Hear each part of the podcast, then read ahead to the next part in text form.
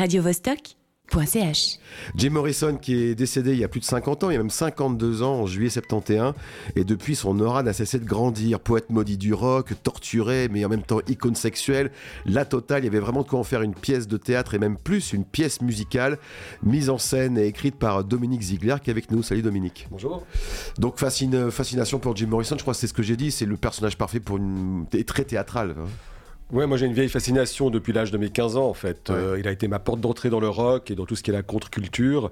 Et puis sa vie est tout à fait fascinante. C'est une vie météorite, mé- mé- météorique. Ouais. Euh, entre 22 et 27 ans, il crée l'ensemble de son œuvre, euh, 8 albums avec les Doors.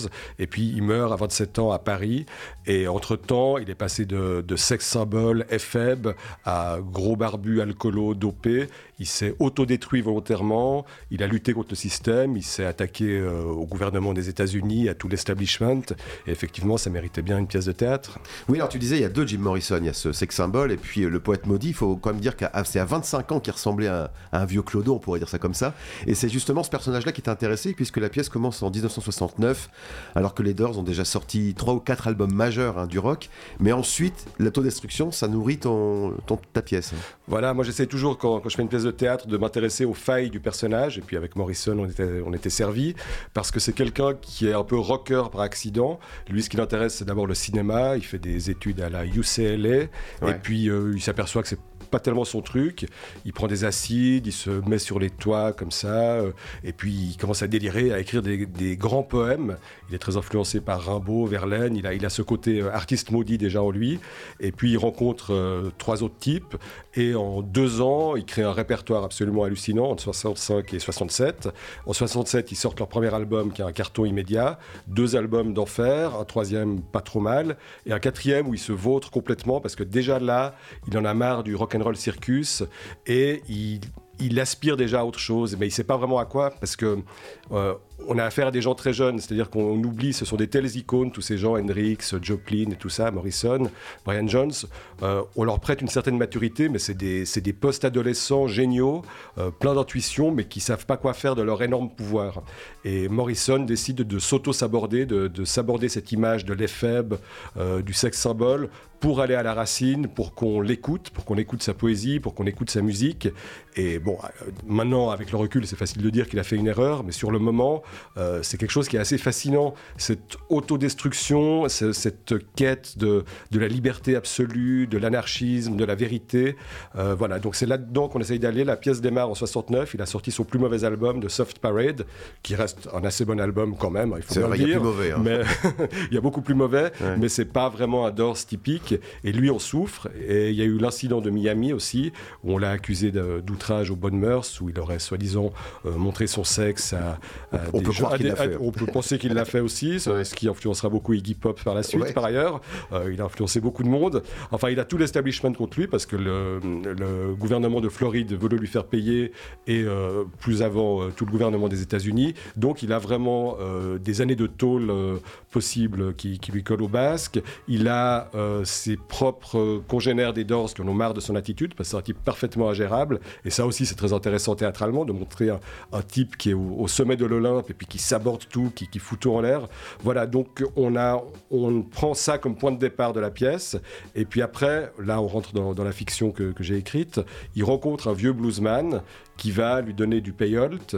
Et à travers ce subterfuge lysergique, psychédélique, ils vont remonter toute la vie de Morrison pour essayer de le rebooster un peu. Le, le- le bluesman, c'est une sorte de Jiminy Cricket, un type qui veut un peu le, le remettre euh, d'aplomb.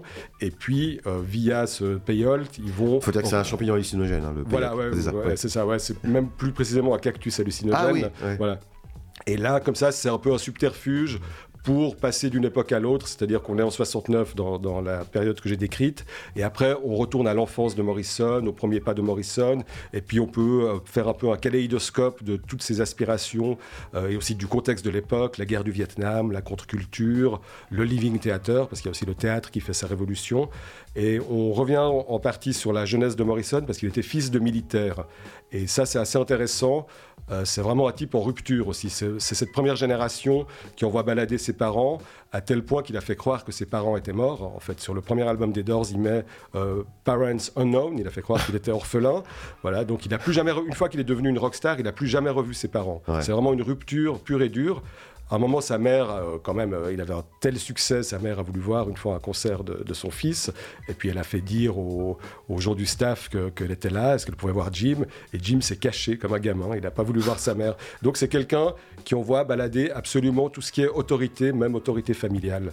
Et ça, c'est quelque chose qui me parle et qui peut parler à beaucoup de monde, cette quête de la liberté, ce rejet de l'autorité sous toutes ses formes, et puis son antimilitarisme aussi. Il est fils de militaire, et il écrit de Unknown Soldier, une chanson radicalement anti-guerre en pleine guerre du Vietnam.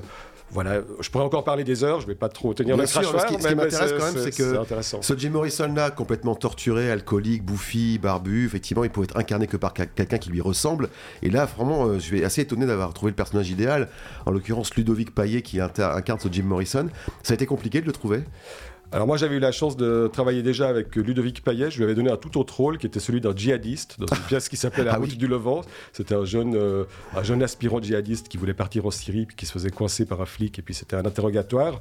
Et au-delà de la ressemblance avec Jim Morrison qui est effectivement assez frappante, euh, c'est un très bon acteur. Et là la performance qu'il fait dans ce Jim Morrison, elle a, elle a été saluée par tous parce que c'est une reprise, on l'a déjà créée pour les 50 ans de la mort de Morrison. Et vraiment, je ne sais pas comment le décrire, il incarne vraiment ce type torturé, blessé, euh, aussi déconnant aussi. Il hein. faut pas, il n'y a pas que du tragique. La, pièce, la pièce est drôle. Hein, je veux rassurer les auditeurs. On déconne beaucoup. Il y a de la musique. Oui, euh, magnifique musique interprétée par Pierre Romer. Voilà. Alors Pierre Romer fait une relecture. On n'est pas dans la hum. dans la décalque pure et dure. Il fait une relecture avec toute la maestria qui est qui est la sienne, avec son bagage cajun, blues, etc. Et puis le, troisième larron s'appelle David Valère. C'est celui qui joue le bluesman, qui est aussi un type qui est qui a un humour et, une maestria de jeu extraordinaire. le fameux bluesman qui lui donne la réplique. En fait, c'est un bluesman qui n'existe pas dans la vraie vie. Alors on, a, on, a, inventé ce bluesman, mais pourquoi j'ai inventé cette situation de Jim Morrison et du blues? Pour deux raisons. Parce que d'abord, tout ce rock psychédélique de la contre-culture est issu du blues. Mm. Et puis, contrairement aux Rolling Stones ou à Clapton, qui sont bons, hein, évidemment, qui suis-je pour, pour les critiquer, mais que je trouve un peu parfois un peu poussiéreux, un peu, scolaire dans leur réinterprétation du blues.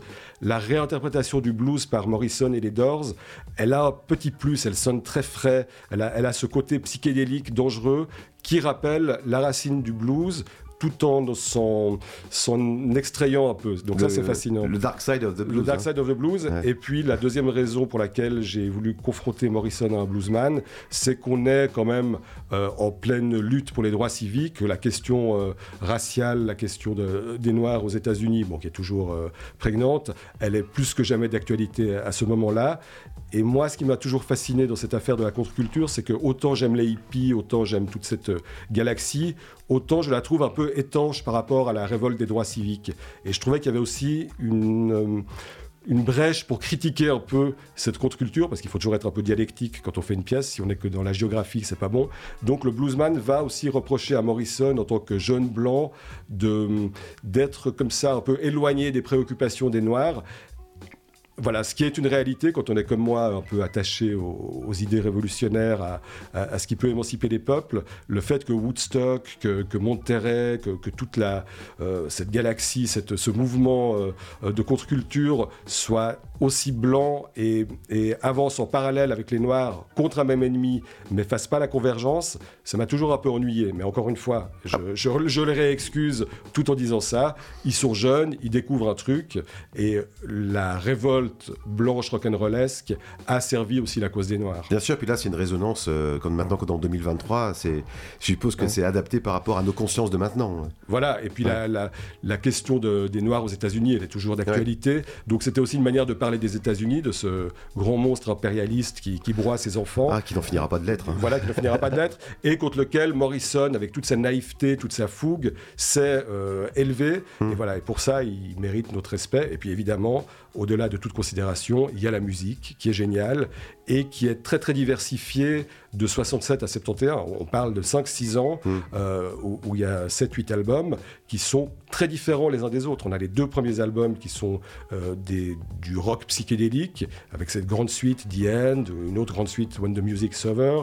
Il y a aussi, le, ce sont les premiers à avoir pris Weill et Brecht, d'avoir d'avoir fait un hommage à cette période-là de, de Ouais, la alors ça, musique. ça, c'est vrai qu'on pourrait en parler, mais ce qui est intéressant, c'est que finalement, le personnage joué par Ludovic Payet euh, incarne les deux, c'est-à-dire que c'est les textes de Jim Morrison qui le, déclament, mais aussi mis en musique avec des extraits. C'est pas juste un concert, c'est pas un morceau entier. non, non. C'est des bouts de, de phrases qui correspondent à- au texte que tu as écrit. Voilà, en fait, moi je raconte l'histoire dont je vous ai parlé, c'est-à-dire cette rencontre avec un bluesman et le voyage dans la vie de Morrison et des considérations politiques, euh, éthiques, psychologiques, etc.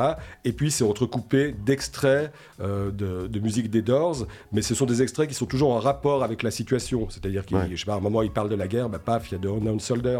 À un moment il parle du Living Theater, qui a été un choc pour, euh, Jim Morrison. Le Living Theater, c'était une, une troupe très avant-gardiste qui se mettait à poil, qui, qui insultait le public. Et quand il a vu ça, Morrison, il a dit bah, Je vais faire pareil. Et c'est ça qui l'a influencé à, à faire l'esclandre à Miami, le, le fameux moment où il aurait montré Ouais. euh, son zizi. Euh, voilà. Mais, mais au-delà, au- de ça, l'idée c'était vraiment de faire du happening et de, de, de secouer les masses parce qu'il il, il voulait aussi faire de chaque concert une émeute. En fait, c'est vraiment un, un aspirant au chaos. C'est ça qui est intéressant. Alors, Ouais. je finis vite sur la description de la musique. On Ça, a- on peut en parler juste après la musique? d'accord. Ouais, on en reparle de Morrison's Blues, la pièce de Dominique. Ziegler, juste après les Doors eux-mêmes.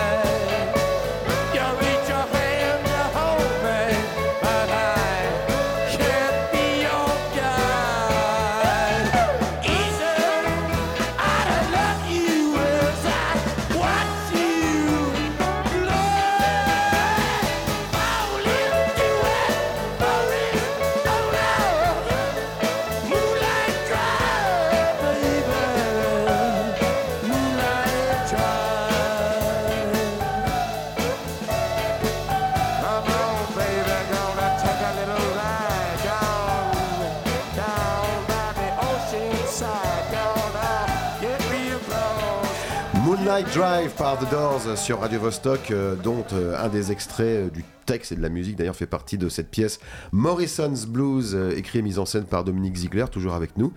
Pour, alors, c'est vrai qu'il y a tellement de choses à dire sur les Doors, Jim Morrison, et puis sur ton travail autour de tout ça. C'est vrai qu'on disait que tu étais fasciné par ce tourment qu'il y avait autour de Jim Morrison, mais un tourment qui a nourri la musique aussi, parce qu'après il revient d'une façon assez flamboyante avant la fin de sa vie, mais on n'y est pas encore en 69. En 69, on est justement dans le tournant, on est dans le, dans le point le plus bas. Donc il y a les deux albums psychédéliques qui sont super avec le, le côté rockstar, tout ça. Un troisième album où là, Morrison sabote les enregistrements. Euh, il est comme un clodo, il se, il se fait pipi dessus. Enfin, il, Il les brûle, je il, crois, il- hein. ouais, euh, non, il a brûlé ça. C'était pendant le, premier truc psychédélique quand ils avaient enregistré The End. Ah oui, c'est Il ça. avait vu des mauvais esprits, puis il avait pris un extincteur, et, enfin, il, avait, il, avait, il, avait, il avait foutu en l'air un studio. Mais là, à partir du troisième album, il commence vraiment à, à saboter tout ce qu'ils ont construit, bah, aux, grandes de ses congénères. Et puis le quatrième album de Soft Parade, là, ils s'en ils s'en désintéressent totalement, et le résultat n'est pas bon. Et à partir de là, justement, il va d'abord sombrer, et puis il va avoir euh, une espèce comme ça de, de résurrection artistique, en même temps qu'il sombre dans l'alcoolisme, dans la drogue, etc. Il va euh, renouer avec le blues original, et il va faire deux albums de blues rock absolument géniaux, qui s'appellent Morrison Hotel et euh, LA Woman. Et après LA Woman, il va partir à Paris et mourir. Et bien Mais- sûr, mais il est soutenu quand même par euh, un groupe magnifique, un Raymond Zarek, Robbie Krieger et le batteur, j'ai oublié son nom. John Densmore. Mais en tout cas, c'est ces deux artistes-là qui sont incarnés par Pierre Seul. Et finalement, pour toi, c'était une évidence de, de demander à Pierre, de Pierre Romer, de venir euh, jouer les Doors avec toi? Alors Pierre Romer, le gag, c'est que lui-même connaissait pas bien les Doors. Ah ouais C'était pas tellement son truc. Et puis euh, c'est quelqu'un que j'avais déjà vu jouer, que j'avais, que j'ai- pour lequel j'avais beaucoup d'admiration. J'avais vu faire aussi du théâtre rock, et je trouvais que c'était l'homme de la situation. Ça faisait longtemps qu'on, qu'on avait envie de travailler ensemble. Et puis euh, quand je lui ai proposé la chose, bah, je lui ai passé tous les disques des Doors. Il, il s'est mis au turbin et il en a fait sa relecture. Et c'est vrai que ça c'est la grande force de Pierre, c'est qu'il peut, il incarne les trois Doors à lui tout seul. Le chanteur c'est quand même, euh, c'est quand même Ouais. Ludo, en l'occurrence. Mais euh, il on a, c'est un dispositif très simple. hein. On a, euh, il a la même orgue que Manzarek, il a une petite batterie, il a une guitare, il passe de l'un à l'autre. Il a aussi des maracas. Enfin, je ne veux, pas- je veux pas trop Et puis, il habille musicalement toute la pièce. Et Il y a beaucoup de musique- musique. ouais, ouais, et puis en plus, en plus tout ce qui est euh, effet psychédélique, euh, Ouais. je sais pas, à un moment il y a Jim qui fume un gros spliff, bah, il fait un truc avec sa carte. On, on habille, il n'y a pas de- d'effet sonore autre que les interventions de Pierre. Donc il est à la fois bruitiste, batteur, organiste, chanteur aussi, il pousse un peu la chansonnette, et c'est un très très bon chanteur. Euh, voilà. Là maintenant je vous parle, ils sont en répétition, Ah ouais. et, et pendant que je suis pas là, ils répètent justement les, les chansons. Mais c'est assez rare quand même euh, de mettre de la musique dans une pièce d'une façon aussi présente, comme dans un film finalement. Ça s'est imposé de, de soi-même. Et puis c'est vrai que quand on a une perle rare comme Pierre, ce serait Ouais. euh, criminel de ne pas l'utiliser. C'est vrai. Donc cette pièce se rejouera à partir de, de- du 28 février pour trois semaines à, au, au euh, au- rappelle-moi le nom du Au théâtre. théâtre Écu, la Chenbourg. Exactement. C'est voilà, c'est comment comment on, on fait la promo même si tu es là pour en parler. Je sais qu'en fait tout tourne autour des Doors, mais on se doute bien que c'est l'élément fédérateur. C'est pour les fans de, de musique avant tout? Non, l'idée c'est que, c'est que ça plaise autant aux aficionados, aux connaisseurs, qu'aux novices. Et c'est une pièce qu'on avait fait, le prétexte c'était les 50 ans de la mort de Jim, mais en fait moi c'est une pièce que j'avais déjà commencé à écrire il y a longtemps, parce que comme je vous ai dit, c'est quelque chose que je porte en moi depuis, depuis très longtemps. J'ai fait mon adolescence avec les Doors, j'ai fait le pèlerinage au Père Lachaise, je me suis fait arrêter par les flics au Père Lachaise, Ah oui. avec des, des Allemands bourrés qui étaient, les, qui étaient les gens qui faisaient le fan club des Doors. Donc j'étais inscrit au fan club des Doors, j'ai signé mon contrat de fan euh, au Père Lachaise. Et puis à, à l'époque, ils, ils envoyaient après des cassettes, je recevais des cassettes pirates, enfin c'était tout un monde. Euh, voilà, il y avait un peu la secte des Doors qui, a- qui s'est fait exploser par le film d'Oliver Stone. Après, il y avait des, des quarts de collégiens Ah qui, oui, allaient, oui. qui allaient au Père Lachaise et c'était plus comme avant. Bah, Enfin, merci bref. Val Kilmer. Voilà, merci Val Kilmer, merci Oliver Stone. Mais c'est pas grave, ça reste une musique qui est tellement, c'est ça qui est fort, c'est que c'est une musique qui est très très euh, répandue et on a toujours l'impression qu'elle s'adresse à nous. Hmm. Voilà, donc en termes de, en termes de promo, on a bénéficié entre guillemets de- des 50 ans de la mort de Jim Morrison à la création, mais comme ça a très bien marché, que les gens ont beaucoup aimé la pièce, on s'est dit qu'on allait la reprendre. Euh, cette fois, effectivement, c'est une reprise dans le off, donc il faut refaire de la promo, mais on, on y va. On, Ouais. on est très content de se retrouver autour de cette pièce, parce que c'est aussi une aventure humaine. Parfois, quand on monte une pièce avec des gens, ça se passe plus ou moins bien, mais là, on a une, on a une vraie équipe soudée, euh, on est vraiment devenus des potes, et je pense que ça se sent sur scène. Finalement, euh, tu te sers de Jim Morrison aussi pour développer un message de rébellion parce que c'est très fort dedans quand même. Voilà, de toute façon, moi, tout ce qui m'intéresse quand je fais du théâtre, Ouais. toutes mes pièces, pour ceux qui ont suivi, ça parle qu'une seule et même chose, c'est le pouvoir. Ouais. Je m'intéresse qu'au pouvoir. Et le contre-pouvoir. Surtout le contre-pouvoir. Ah oui. le, pouvoir le pouvoir pour mieux le détruire, pour l'analyser, pour le, pour le combattre. Et euh, j'ai fait une pièce sur Molière, par exemple, au moment où il s'en prend à l'Église via le Tartuffe. Euh, j'ai fait une pièce sur Lénine qui s'attaque au pouvoir euh, euh, russe et ensuite bourgeois, tsariste, et puis après, euh, après du, gouvernement de transition bourgeois, et puis qui lui-même va être confronté à la problématique du pouvoir et qui va engendrer un monstre. Enfin, tout ça m'intéresse qu'est-ce qu'on fait avec cette malédiction ancestrale qui est le pouvoir? J'ai fait une pièce récemment qui s'appelle Néolithica sur la préhistoire, qui est comment le pouvoir est né dans les sociétés humaines. Donc je reviens à Morrison. Ce qui m'intéresse chez lui, c'est évidemment sa musique, c'est ce personnage tourmenté, complexe, contradictoire, euh, génial, poète entre 22 et 27 ans qui crée une œuvre euh, que, que peu de gens arrivent à créer euh, même euh, au, au cours de toute une vie. Ouais. Et puis le fait qu'il refuse encore une fois euh, l'ordre militaire, l'ordre américain, l'ordre mondial d'une manière générale, tout ce l'ordre familial. C'est quelqu'un qui, qui brise tous les tabous. C'est un provocateur, c'est un fouteur de merde. Et ça, ça me plaît beaucoup. Puis il faut oublier que, enfin, oublier que dans les années 60 et surtout aux États-Unis, il y avait que de- vraiment beaucoup de tabous à briser. On était dans une véritable révolution euh, qui peut-être est moins incarnée maintenant. Est-ce que Jim Morrison aussi sert de symbole pour, dire voilà, euh, en 2023, vous pouvez aussi être comme ça? Voilà, c'est l'idée de, de revenir sur quelqu'un que- sur Jim, comme Jim Morrison. C'est pas juste de raconter une histoire des temps passés, c'est que ça nous serve encore aujourd'hui. C'est de montrer que c'est possible, que- qu'il y a des jeunes mecs qui se sont levés, qui ont été géniaux et créatifs, que la révolte, c'est pas forcément quelque chose de dogmatique euh, dans une arrière-salle de bistrot euh, avec des pancartes, même si j'ai du respect pour les militants, mais que ça peut aussi prendre une forme très euh, jouissive, très créative, très rock'n'roll. Voilà, donc cette pièce Morrison's Blues à partir du 28 février, la semaine prochaine, jusqu'au 16 mars au Théâtricule à Chênebourg. Merci Dominique d'être venu nous en parler. Merci à vous. Oh, puis euh, bon rock'n'roll, hein, c'est tout ce qu'on te souhaite. Yes.